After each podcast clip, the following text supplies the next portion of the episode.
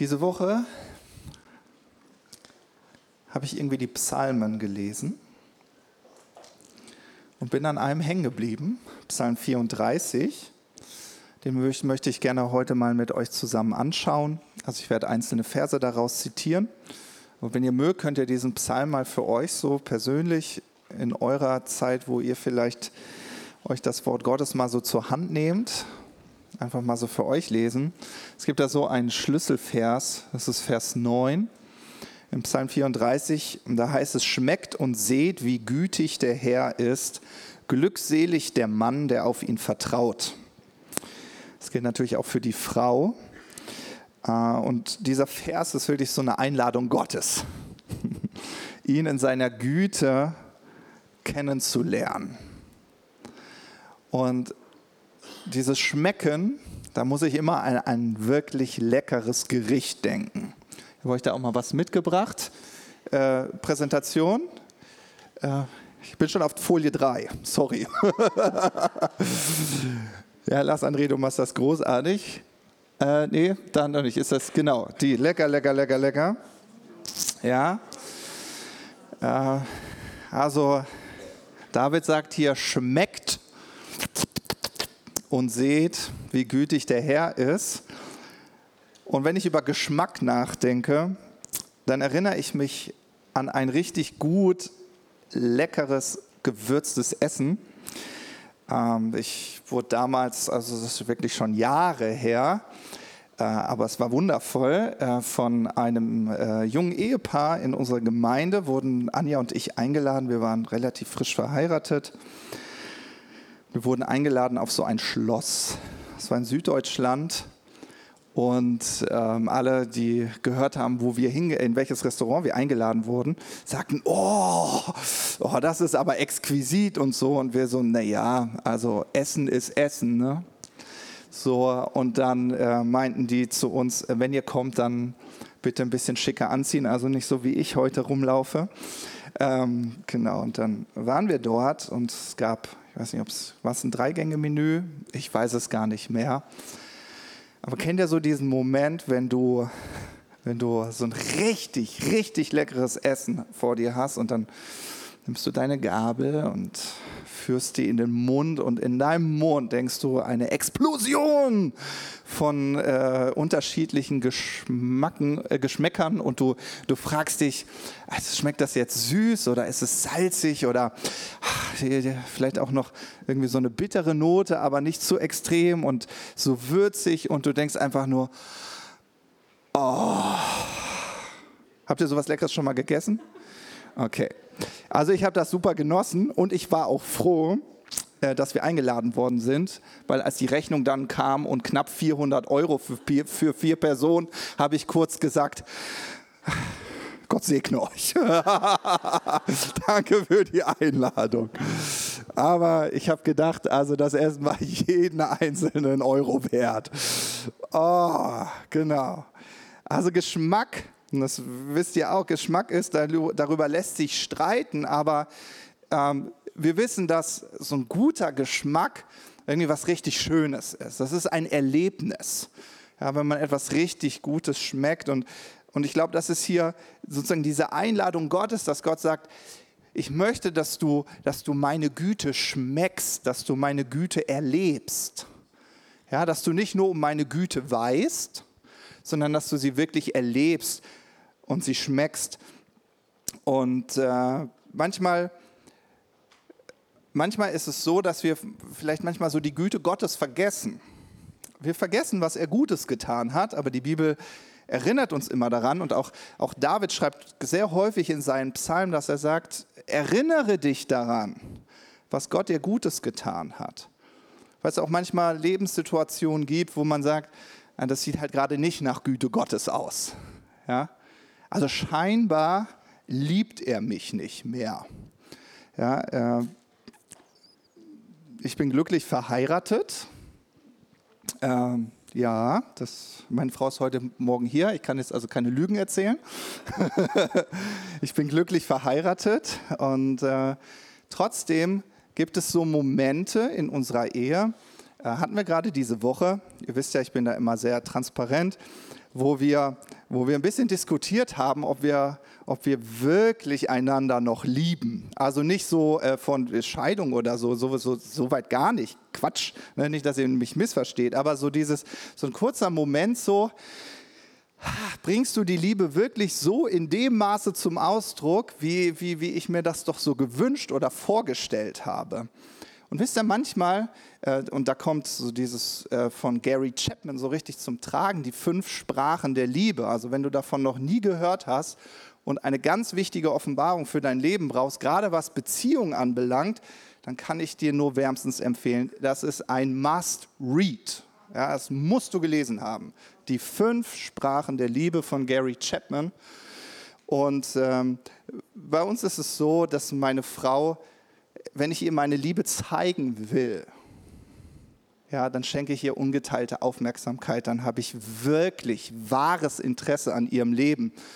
Das bedeutet für sie nicht nur ein guter Zuhörer zu sein, sondern auf das Gesagte zu reagieren. So, versteht ihr? Und dann so, echt, Schatz, das ist wirklich passiert? Ja? Wenn ich diese Liebessprache spreche, fühlt sie sich geliebt. Ich habe auch meine Liebessprachen. Ist in dem Fall nicht ungeteilte Aufmerksamkeit.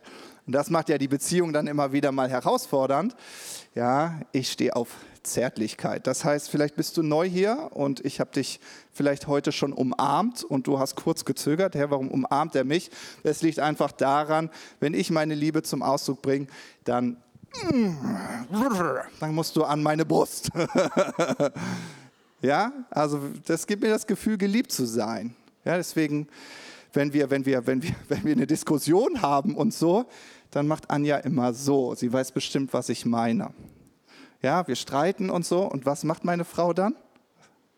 Richtig, sie berührt mich. Sie fasst meinen Arm an. So, und dann sofort fühle ich mich geliebt, äh, geliebt. Und das ist alles wie, alles ist gut, alles ist gut. Ja? So, ähm, aber bei meiner Frau hilft das nicht. Ja, also wenn wir eine Diskussion haben und ich mache dann so, das hilft nicht, dann passiert das. Sie nimmt die in den Arm, sagt, lass mich los, hör mir zu. Okay? So, und manchmal, und äh, warum erwähne ich das als Beispiel? Manchmal schaust du vielleicht gerade so in dein Leben und sagst, Gott, ich fühle mich von dir nicht geliebt. Aber vielleicht spricht er gerade nur eine andere Sprache die du vielleicht gerade nicht hörst oder verstehst. Aber seine Liebe hört niemals auf. Und nur weil gerade Umstände in deinem Leben sind, die scheinbar zum Ausdruck bringen, dass Gott dich besonders vergessen hat und alle anderen vorzieht und wohl doch Lieblingskinder hat, äh, erinnere dich daran, es gibt unterschiedliche Liebessprachen. Ja? Und Gott hört nie auf, dich zu lieben. Und deswegen lädt er dich ein und sagt, schmecke doch meine Güte, schmecke sie, ja, schmecke sie. Und das wollen wir machen. Ich habe euch ein Zeugnis über die Güte Gottes mitgebracht, das mir immer wieder vor Augen führt, was das bedeutet, Güte zu erleben oder zu erfahren. Ähm, das ist ein ganz praktisches menschliches Beispiel. Also mir ist, ist, jetzt nicht ein Engel erschienen oder sowas und du denkst, oh, jetzt weiß ich um die Güte Gottes, sondern was ganz Praktisches im Alltag. Ich war damals frisch verliebt in meine Frau. Wir haben gerade so gedatet und ähm, ja, sie hat, weil sie damals in Marburg studiert hat, hat sie mich in so einem kleinen Kuhdorf in Mudau besucht mit, mit Kühen wahrscheinlich 400 Einwohnern. Ich weiß auch nicht, was meine Eltern da geritten hat, da hinzuziehen. Ähm, aber da, da, bin ich ein bisschen groß geworden, zumindest meine Jugendzeit habe ich da verbracht. Ähm, und ähm, hatte damals auch schon einen Führerschein, hatte auch ein eigenes Auto, ähm, eigentlich einen schönen Mercedes, altes T-Modell. Aber wenn man halt gerade so in der Dating-Phase ist, dann will man ein bisschen protzen. Ihr Männer, ihr kennt das. Also musste, musste ich natürlich den neuen 5er BMW von meinem Vater nehmen. Also der hatte auch schön 200 PS, schöne Lederausstattung ihr Frauen, ich weiß, ihr macht euch da vielleicht nicht so viel raus, ihr denkt, es ist halt nur ein Auto, aber für mich war das so, naja, komm, wenn schon, denn schon. Und dann, es war Sonntagabend, ich habe sie, äh, hab sie dann wieder zum Bahnhof gefahren ähm, und Genau, mein Vater war gar nicht da, aber ich habe sein Auto einfach genommen. Dazu müsst ihr wissen, das ist, das ist die Kultur meiner Familie. Also mein Vater erwartet nicht, dass ich ihn frage, ob ich sein Auto nehmen darf. Nimm. So, das ist, das ist seine Haltung. Also alles okay. Also steige ich äh, in den BMW ein, der steht in der Garage und ich weiß auch nicht, ich kann es mir bis heute nicht erklären. Es war dunkel, okay, aber ich fahre rückwärts raus, bin aber noch nicht ganz aus der Garage und fange an, das Lenkrad einzuschlagen und hau den neuen BMW batz links gegen die Garagentür und wundere mich, warum es so laut quietscht. Ja, und dann habe ich vorne den linken Kotflügel so verdellt und so verkratzt, der musste so sehr, also da war Lack, Lack, der Lack, ach komm, das war gar nicht mehr das Problem. Ja, die ganze Felge und äh, genau für all diejenigen von euch, die über 40 sind und äh, vielleicht schon mal ein teures Auto besitzen, ihr wisst, das ist keine, keine Lappalie, eine hohe Rechnung. Und äh, genau, ich hau das Auto da und dann fängt das so an, so diese, ah, was musst du auch unbedingt das Auto von deinem Vater nehmen? Also diese Selbstgespräche. Ne? Man macht sich ja selber nieder wegen diesem Fehler und denkt so, ach Mann, du hast doch ein eigenes Auto, das steht nicht in der Garage, da wäre nichts passiert und so weiter aber meine Süße kommt ja, man lä lässt sich ja nichts anmerken, dass man gerade das Auto fast zu Schrott gefahren hat. Und meine Frau hat es auch nicht bemerkt. Ich habe das ganz klug angestellt. Sie musste ja auf der Beifahrerseite einsteigen. Schnell rum, Tür auf. Und da ich das sonst auch immer mache, fiel das nicht auf. So, ne? Aber wem musste ich es beichten? Natürlich meinem Vater. Ja, und ich hatte, ich hatte echt Schiss. Ich meine, sein schönes neues Auto. Und dann bin ich zu meinem Vater gegangen und ich habe gesagt, Papst, ich habe Scheiße gebaut. Und mein Vater so, naja, so schlimm wird es ja nicht sein. Ich sage so, naja, äh, ich habe mir dein Auto ausgeliehen. Und er so, mm, ja, und? Na, da merkst du schon mal so, mm, und? Ja, ich sage so, ich habe es in der Garage an die Seite gefahren. Und mein Vater, ja, okay, so ein kleiner Kratzer. Ich sage so, mm, Nee, eher Beule, wenn man das nett ausdrücken darf.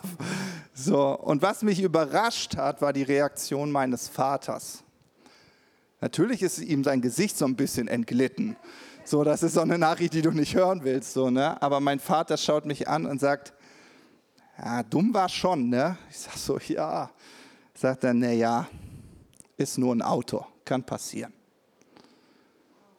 Und dann haben wir nie wieder darüber gesprochen. Ich meine, ich war damals schon 22 Jahre alt, habe auch schon mein eigenes Geld verdient, aber mein Vater wollte kein Geld von mir. Hat gesagt, so, es ist gut, alles gut. So, und, und wisst ihr, das ist so ein praktisches Beispiel, was mir Güte zeigt.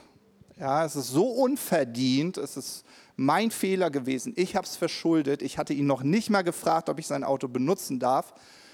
Ich glaube, das hat ihn jetzt nicht so sehr gestört, aber trotzdem so und, und, und dann so diese Güte zu erleben. Und mein Vater hat sicherlich nicht alles richtig in seinem Leben gemacht, auch nicht in der Erziehung mit mir, aber äh, es waren trotzdem so diese definierenden Momente, die mir so vor Augen gemalt haben. Wenn ich über Gott nachdenke, dann weiß ich, dass er mich liebt und dass er selbst Fehler, die ich mache, wieder gerade biegen kann. Ja? Äh, und ich glaube, es ist so wichtig, dass wir einfach so diese Güte Gottes immer wieder erkennen. Und es gibt so ein Vers, das ist einer meiner Lieblingsverse, der steht in Kolosse 1, Vers 22. Da heißt es, dass Gott uns unverklagbar, unverklagbar vor sein Angesicht gestellt hat unverklagbar. Ich meine, ich glaube, ich weiß nicht mal, ob das ein richtig deutsches Wort ist. Also wenn du es heute eingibst, dann sagst du, hä, das ist kein deutsches Wort. In der Bibel steht's.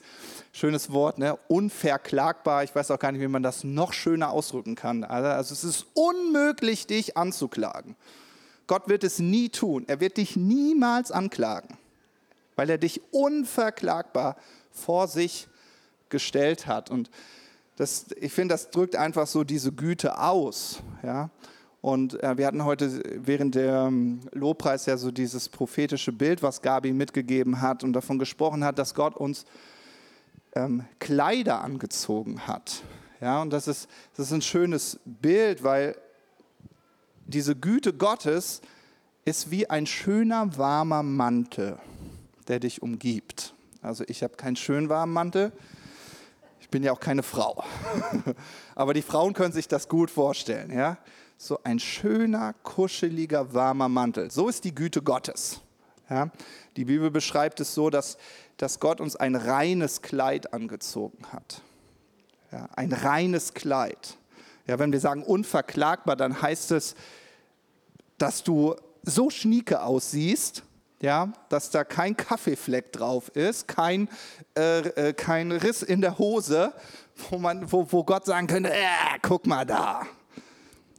Unverklagbar. So ein reines, weißes Kleid. Ja? Und die Bibel beschreibt das als das Kleid der Gerechtigkeit. Könnte zum Beispiel in Offenbarung 19, Vers 8 nachlesen. Ja?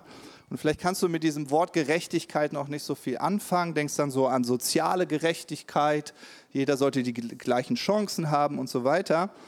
Aber Gottes Gerechtigkeit definiert sich folgendermaßen. Der Vater im Himmel hat seinen Sohn Jesus an deiner Stelle beauftragt, ein sündloses Leben zu führen. Das ist, was Gerechtigkeit ist. Der Vater im Himmel hat seinen Sohn Jesus Christus beauftragt, an deiner Stelle ein sündloses Leben zu führen. Und dann kennen wir die Geschichte, dass Jesus für dich am Kreuz starb. Er gab sein Leben für dich hin. Und was macht er mit dieser Sündlosigkeit? Mit dieser Gerechtigkeit? Er schenkt es dir. Er zieht es dir über wie ein weißes Kleid. Ja? Und wenn du darüber nachdenkst, bin ich wirklich rein? Bin ich sündlos? Bin ich unverklagbar? Dann hilft dir ein Bild. Das ist ganz einfach. Entweder hat Jesus das reine Shirt an oder du. Also ich trage dieses Hemd gerade. Ich hoffe, es gefällt dir. Aber es ist meins. Okay? Ich trage das. Du kannst das nicht zur selben Zeit tragen, weil ich habe es ja an. Selbe ist bei Jesus und dir. Jesus gab dir sein weißes, reines Kleid. Und er nahm dein schmutziges und zog es sich am Kreuz an. Und deswegen stehst du unverklagbar vor Gott weil du dieses Shirt trägst. cool, oder? Das ist, ist, gar nicht so kompliziert. Das Evangelium ist super einfach. Ja? So. Aber wie ihr wisst, ist es häufig so, dass wenn wir in unserem Alltag sind, dass wir erleben, dass unsere persönlichen Schlussfolgerungen unser Leben steuern. Ja? Und ich glaube, wir alle kennen so diese Momente, wo wir in unser Leben hineinschauen und merken, dass wir vielleicht nicht gerade der beste Vater waren, der beste Ehemann. Ich gehe jetzt so meine Rollen durch. So, vielleicht hast du auf der Arbeit einen Fehler gemacht. I don't know, irgendwie, wie dein Leben halt gerade so aussieht. So. Und dann zweifelt man schon mal daran. Bin ich wirklich so gut? Ist ja schön, dass Gott der Meinung ist. Aber den Fehler, den kann mir Gott auf jeden Fall nicht vergeben. Oh, der ist zu schlimm. Ja? Und dann fängt auch diese Leier an, dass wir überlegen, oh, ich bin so schlecht und so. Mein kleiner Sohn fängt gerade so mit so einem ganz blöden Self-Talk an, also mit diesen Selbstgesprächen. Wenn ich ihn korrigiere und sage, hey, also das war nicht so gut, das will ich nicht, und dann fängt er an, ja, ich bin sowieso so scheiße, ich kann gar nichts und so. Und da schrillen bei mir immer die Alarmglocken, weil ich merke, warte mal, wow, Junge, was hast du für Schlussfolgerungen über dich gezogen? Das bringst du hier gerade zum Ausdruck, weil wie du dich selbst siehst. Ja? Deswegen ist es total spannend, wenn du deinen Selbstgesprächen mal lauscht. Ja, du versuchst in deinem Wut über dich selbst, das klingt jetzt ein bisschen komisch, aber so sagt man ja, Vogelperspektive einnehmen, einmal sozusagen aus deinem Körper raus. Nicht, dass du es wirklich machst, aber du versuchst die Situation von oben und beobachtest dich selbst. Wie so, ja, ich bin wirklich schlecht und ich kann gar nichts und so, guckst dich von, von der Seite an und denkst so, was mache ich da eigentlich gerade? Ja, und oh, ich werde es nie lernen, da, da, da. Und guckst dich nochmal an denkst so, was für, was, was für ein Quatsch erzähle ich denn da? So, das musst du machen. Du bist ja verantwortlich für deine Schlussfolgerung. Und wenn Gott sagt, dass er dich unverklagbar vor sich hingestellt hat, dann bedeutet es nicht, dass du keine Fehler mehr machst. Es bedeutet lediglich, dass er die Fehler nicht mehr sieht. Dann denkst du, Jesus, ey, willst du mir jetzt sagen, Gott ist blind? In gewisser Weise. Er selbst sagt in Hebräer 10, Vers 17, nie mehr werde ich an deine Sünden denken. Das ist, was Gott sagt. Nie mehr, nie mehr werde ich an deine Sünden denken. Nie mehr.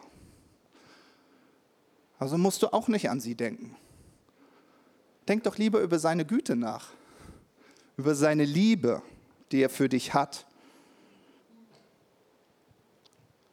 Denn Gott weiß, worauf wir unseren Fokus legen. Das nimmt in unserer Betrachtungsweise zu. Es gibt so viele Situationen im Leben, du schaust dir irgendeine Beziehung, die du hast, schaust du dir an und dann fängst du an, sie zu analysieren, fängst an, na ja, okay, was bringt mir die Beziehung überhaupt? Dann fängst du an, all das Negative aufzulisten. Naja, da war fünf Minuten zu spät. So, und ach, ja, da hat er sein Wort nicht gehalten. So, und auf einmal hast du das Gefühl, das ist der schlimmste Mensch, den du je kennengelernt hast. Ja? Der schlimmste Mensch ist jetzt vielleicht übertrieben, aber selbst Hitler war ein besserer Mensch. Du denkst so, denkst so boah! Warum? Weil du, du guckst nur auf das Negative, guckst nur auf das Negative. Und denkst so, nee, die Freundschaft, die muss ich, Uli lacht nicht so, die muss ich, die muss ich streichen. So. Aber wenn du den Fokus auf das Positive legen würdest und sagen würdest, okay, was, was, was habe ich denn an dem Menschen? Es mag sein, dass er nicht immer so pünktlich ist, weil es nicht seine Stärke ist. Aber dafür lässt er mich nie im Stich. Ich kann ihn jederzeit anrufen, der ist für mich da und so. Und dann auf einmal guckst du auf das Positive und auf einmal nimmt dieses Positive zu und du siehst nur das Gute und denkst, Mann, da, ach ja, und da und äh, da war er ja auch da, habe ich ja schon fast vergessen. Und dann kommst du zu einem ganz anderen Urteil. Und so geht es uns manchmal mit der Güte Gottes oder mit der Liebe Gottes. Wir schauen auf all das, wo wir sagen, ja Gott, da hast du mich enttäuscht. Ich bin immer noch nicht geheilt. Gott, meine Ehe, Mülleimer auf, rein, Mülleimer zu. Ja, nee, eigentlich kann ich das ja nicht, aber so, du guckst auf all das Negative und hast vergessen, so diese Güte Gottes zu sehen. Und deswegen glaube ich, dass Gott uns immer wieder daran erinnert, auf das Gute zu schauen, auf die Güte, die wir erlebt haben, weil worauf du deinen Fokus legst, das wird größer. Und die größte Güte, die Gott dir erwiesen hat, ist, dass er seinen Sohn am Kreuz hat für dich sterben lassen. Ich meine, wenn du dich fragst, ob Gott dich liebt, dann musst du dir vorstellen, dass er bereit war, seinen Sohn auf diese Erde zu schicken und zu sagen, so, ich habe eine kleine Aufgabe für dich, hat bisher noch nie ein Mensch geschafft.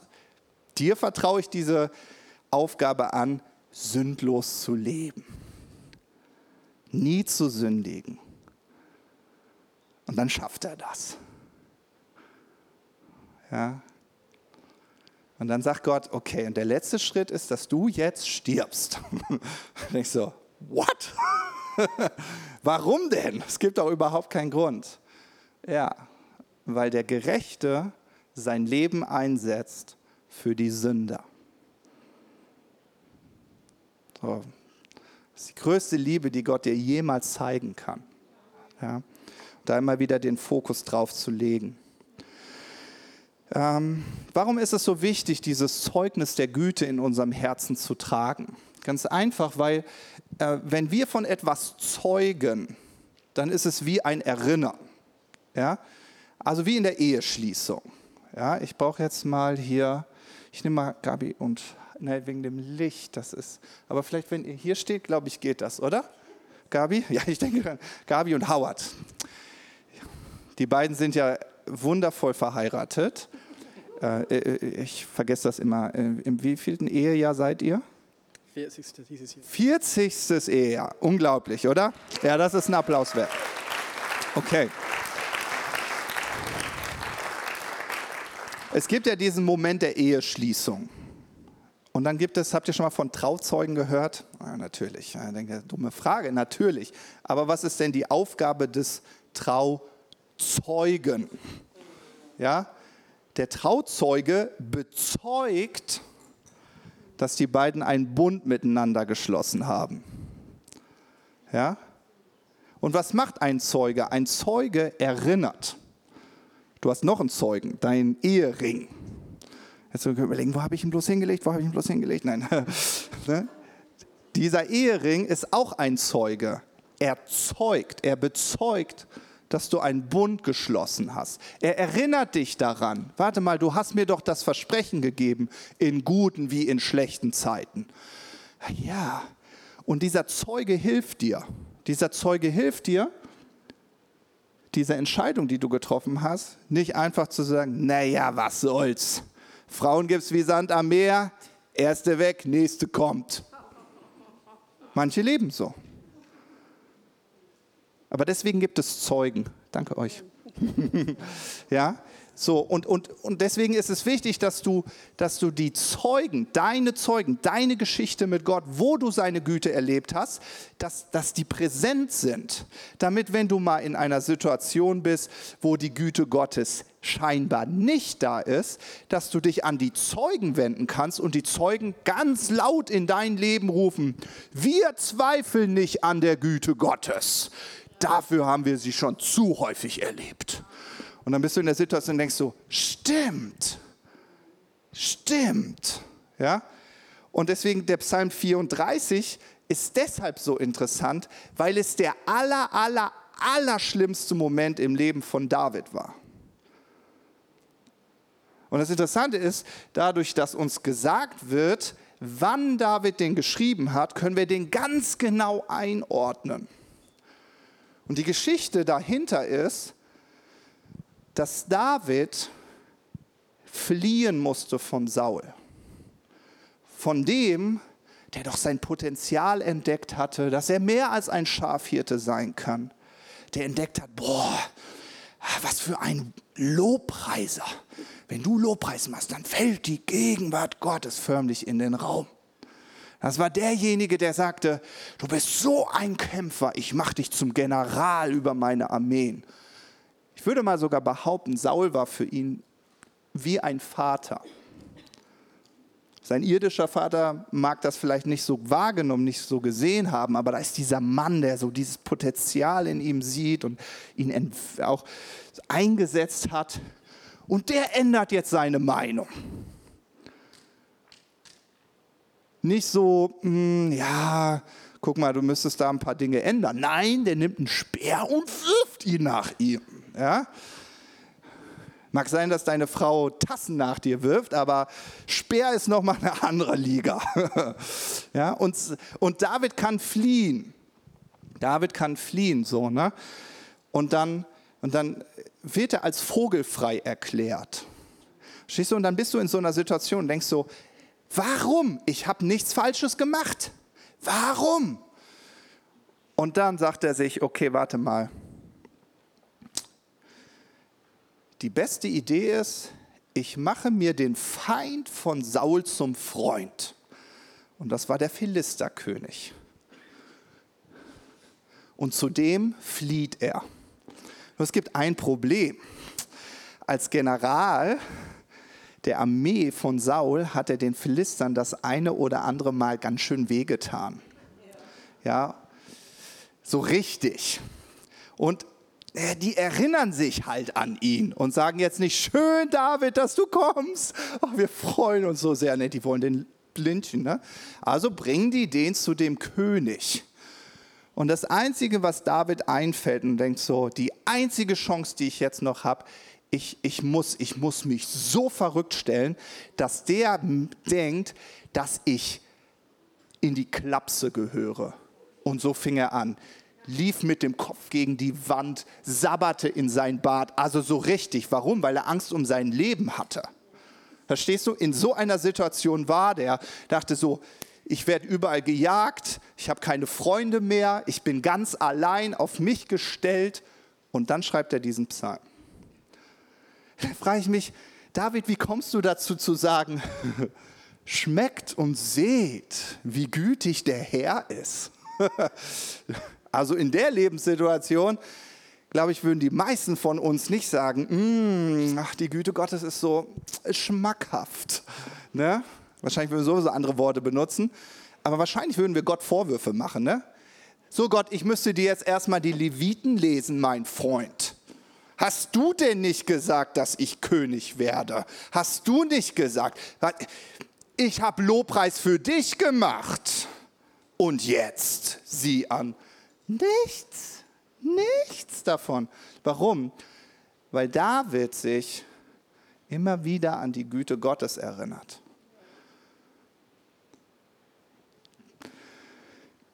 Ganz häufig, wenn du den Psalm liest, dann, dann sagt er sowas wie, ah, wie du mich von den Löwen befreit hast, von den Bären, als ich Schafhirte war. So, David erinnert sich an die Güte Gottes. Und deswegen kann er sagen, seh, äh, schmeckt und seht, wie gütig der Herr ist. Ja? Warum? Weil er verstanden hat, Gott ändert sich nicht. Ja, Hebräer 13, Vers 8. Jesus ist immer derselbe. Gestern, heute und in Ewigkeit. Das heißt, wenn er, wenn er, wenn er in der Vergangenheit gütig war, dann wird er auch heute gütig sein. Und er wird es morgen sein, weil er sich nicht verändert. Ja? So, und dann sind wir wieder bei unseren Schlussfolgerungen. Wir merken, wir müssen uns das selbst in unser Herz malen. Ja? Wir, wir sind in der Verantwortung, diese Zeugnisse der Güte Gottes nicht zu vergessen. Amen. Okay. Psalm 34, Vers 13, ähm, da sagt David Folgendes, wie so eine rhetorische Frage, die er hier stellt. Er fragt, wer will etwas vom Leben haben? Wer will lange glücklich sein? Ich. Ja, David, du hast meine ganze Aufmerksamkeit. Ich will das. Ja? Äh, wovon spricht David hier? David spricht von einem erfüllten und von gutem, überfließenden Leben, das lange währt. Ja, wer will etwas vom Leben haben? Wer will lange glücklich sein?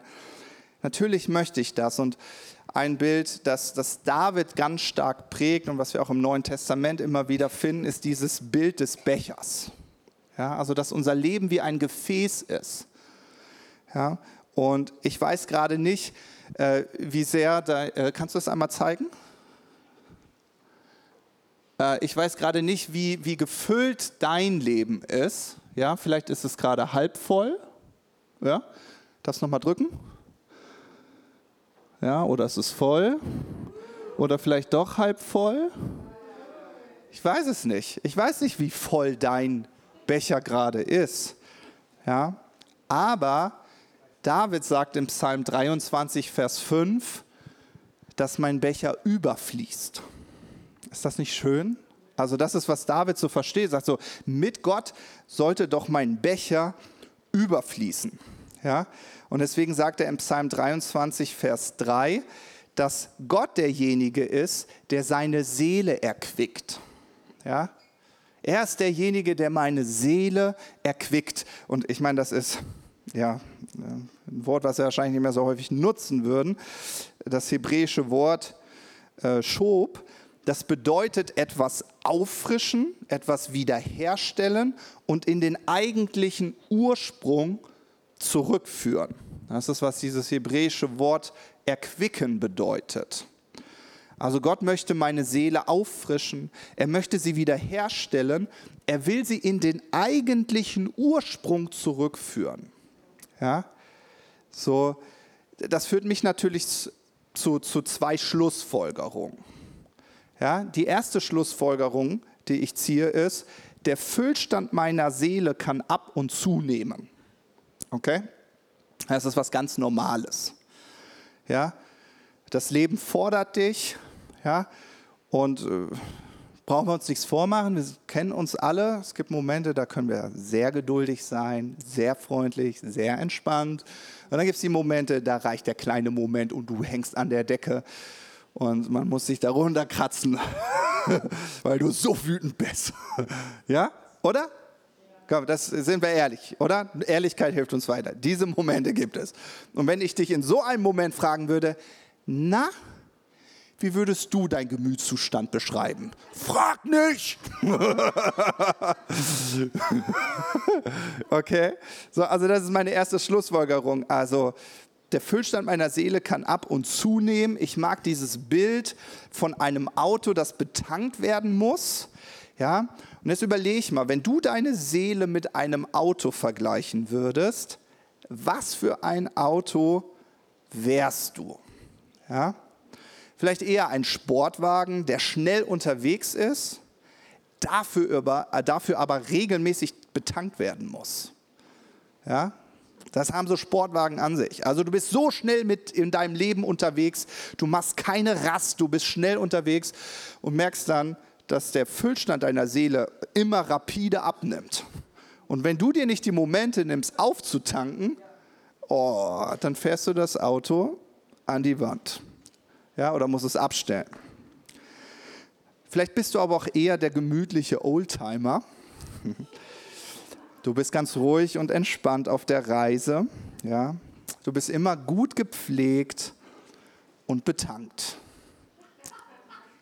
Vielleicht bist du eher so jemand. Ja? Und je nachdem, wie du in deinem Leben unterwegs bist, wirst du deine Seele gut betanken müssen. Ja? Die Fahrbahn ist manchmal auch entscheidend. Ja? Vielleicht sieht dein Leben gerade wie eine frisch geteerte Autobahn aus und du. Ah, das ist dieser Moment, wo du einfach mm, das Gaspedal runtertreten kannst und einfach. Zim, und du denkst so: Wow, in meinem Leben läuft alles super gut. Ja? Oder du hast das Gefühl, ne, ist eher gerade Offroad, super hügelig, super steinig, ja, und äh, du kommst gar nicht so schnell vorwärts, weil oh, dein Leben ist so mit Steinen gepflastert, ja, und du merkst, wenn du dein Fahrzeug, sprich deine Seele betrachtest, da hast du einige Steinschläge abbekommen. Ähm, und du merkst, du musst ganz besonders auf deine Seele gerade achten. Ja, das musst du einschätzen. Ja? Und die zweite Schlussfolgerung, also die erste, ja, in meiner Seele kann dieser Füllstand auf, äh, äh, zunehmen oder abnehmen. Und die zweite ist, wenn dieses Erquicken bedeutet, wieder in diesen Ursprung zurückgeführt zu werden, dann frage ich mich, bleiben wir mal bei dem Bild des Autos, ja, wo ist mein Auto denn gut aufgehoben? Naja, wenn dein Auto Macken hat, heute geht es nur ums Autos, ne? hier Männerpredigt heute, ja, wenn dein Auto Macken hat, wenn dein Auto kaputt ist, dann gibt es zwei Möglichkeiten. Entweder du werkelst selbst ein bisschen rum, wir Männer machen das auch mal, so ein bisschen, oder aber irgendwann merkst du, nee, da muss echt ein Fachmann ran. Ne? Und dann gibt es ja auch, und deswegen unterhält man sich ja auch gern darüber, sagst du, ja, kennst du eine gute Werkstatt? Naja, du willst ja nicht jedem dein kostbares Gut anvertrauen, dieses schöne Auto. Äh, dasselbe solltest du auch mit deiner Seele machen. Ja? Aber manchmal vertrauen wir unserer Seele dann äh, Dingen an, wo wir glauben, ah, das wird mir helfen, dass, dass mein Fahrzeug, dass meine Seele wieder in Schwung kommt. Aber wir merken, das ist der falsche Treibstoff. Versteht ihr? Das ist der falsche Treibstoff. Also es hilft mir gerade nicht, eine gefüllte Seele zu bekommen. Und die einzige Möglichkeit, um wirklich eine gefüllte Seele zu erleben, ist in der Begegnung mit Gott. In der Begegnung mit Gott. Ja? Und deswegen, Psalm 34, Vers 9, heißt es da ja auch, ja, wo sind wir da? Äh, hast du die nochmal für mich? Psalm 34, Vers 9. Äh, also, schmecket und sehet, dass der Herr gütig ist. Und dann heißt es, glückselig der Mann, der auf ihn vertraut. Ja, also glückselig der, man könnte auch sagen, glückselig in anderes Wort, zufrieden ist derjenige. Ja? Eine gefüllte Seele hat derjenige, der sein Vertrauen auf Gott setzt. Ja? So, und ich glaube, das ist immer ein spannendes Thema, so, ja, wie begegne ich Gott? Und ich werde da heute gar nicht so wirklich drauf eingehen. Aber vielleicht zum Abschluss ein Bild, was ich wirklich liebe, was für mich so, so logisch ist. Ähm, wir lesen das in Psalm 131, glaube ich, Psalm 131, Vers 2. Da, da sagt David, nein, ich habe meine Seele beruhigt und gestillt. Wie ein entwöhntes Kind bei seiner Mutter, wie ein entwöhntes Kind ist meine Seele still in mir. Ja, also David benutzt dieses Bild, dass er sagt, meine Seele ist wie ein Kind. Ja, könnt ihr euch das gut vorstellen? Deine Seele wie ein Kind. Und du hast die Verantwortung. Du bist der Papa, du bist die Mama für dein Kind, für deine Seele. Okay, hm. Mir hilft das immer, das so ins Natürliche runterzubrechen. Jetzt, jetzt sagst du so, ach nee, Gott begegnen, boah, das klingt ja voll öde. Das ist so, wenn ich zu meinen Söhnen sage, ah, hm, heute gibt es leckere Möhre, dann gucken die mich an und sagen, Pommes? Pommes? Ich so, nee, Möhre. Okay. Manchmal geht das mit unserer Seele auch so. Du sagst zu deiner Seele, mal richtig Gott begegnen? Netflix? Netflix? Und, und, und, und du musst mit deiner Seele sprechen und sagen, nee, kein Netflix. Begegnung mit Gott. Ja, und dein Kind sagt, deine Seele in dir wie so ein Kind so, oh nee, Bock drum, nee. Kannst du mir nicht schönes Junkfood hier? Ah, geht doch schnell.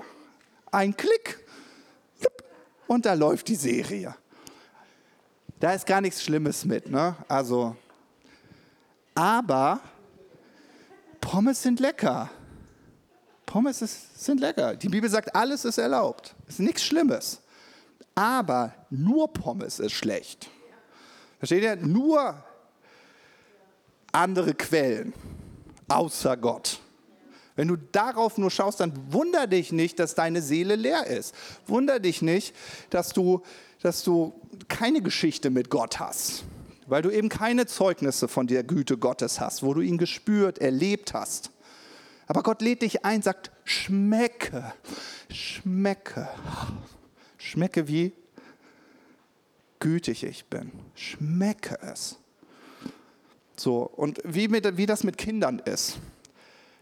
Das erste Mal Brokkoli, das zweite Mal Brokkoli, das dritte irgendwann, dann versuchen sie irgendwann, der so, Mama, du weißt, dass ich kein Brokkoli mag. Ja, es ist wissenschaftlich bewiesen, man muss 10 bis 15 Mal etwas probieren, bis man einen Geschmack dafür entwickelt. Wir alten Hasen, wir haben das ja schon hinter uns. Ne? Ja, bei unserer Seele müssen wir das auch sagen, diesem Kind. Sagen so, ja, ja, doch, wir probieren nochmal eine Begegnung mit Gott. Oh nee, das hat letzte Mal schon nicht funktioniert und geklappt. Nee. Ja, doch, wir probieren das jetzt mal. Und dann probierst du das. Und es gibt ganz unterschiedliche Arten, wie man Gott erleben und begegnen kann. Äh, wir haben natürlich hier in unserem gemeinsamen Gottesdienst immer eine gewisse Art, auch eine gewisse Form des Lobpreises, aber es ist nicht die einzige Art, wie du Gott begegnen kannst. Ja? Jetzt greife ich doch schon ein bisschen vor. Vielleicht bist du der Naturtyp. Ja, und wenn, wenn, das ist auch, wenn du in die Bibel schaust, Gott ist den meisten Menschen immer draußen begegnet. Ich will daraus jetzt keine Lehre machen, aber es könnte sein, wenn du gerade Schwierigkeiten hast, mit Gott in Begegnung zu treten, dann versuch das doch mal zu ändern. Ja, also ich mache das, mach das auch mit meinen Söhnen. Ja, wenn ich eine gewisse Ansprache immer spreche und dann merke ich irgendwie, die, die funktioniert nicht, dann muss ich was ändern. Oder? Dann muss ich ja was ändern. Und dann gucke ich, ob das funktioniert. Ich will ja ihr Herz erreichen.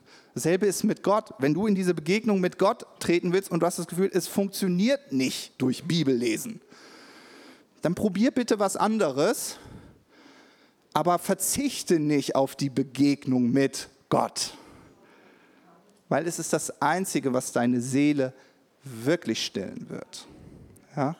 So, und ähm, ich glaube, vielleicht mache ich das in meiner nächsten Predigt, dass ich euch mal so ganz viele Arten vorstelle, wie du Gott kennenlernen kannst, wie du Gott begegnen kannst. So, und ich möchte abschließen mit dem Vers 11 aus Psalm 34, weil das so ein schönes Bild ergibt. Und zwar, David, bei dem es ja noch nicht so schöne Tablets gab. Bewegt, die einzigsten bewegten Bilder war, wenn er gesehen hat, wenn ein Löwe hinter seinem Schaf hinterhergerannt ist. ja, das sind seine Beispiele. Deswegen sagt er Psalm 34, Vers 11, selbst junge Löwen müssen hungern.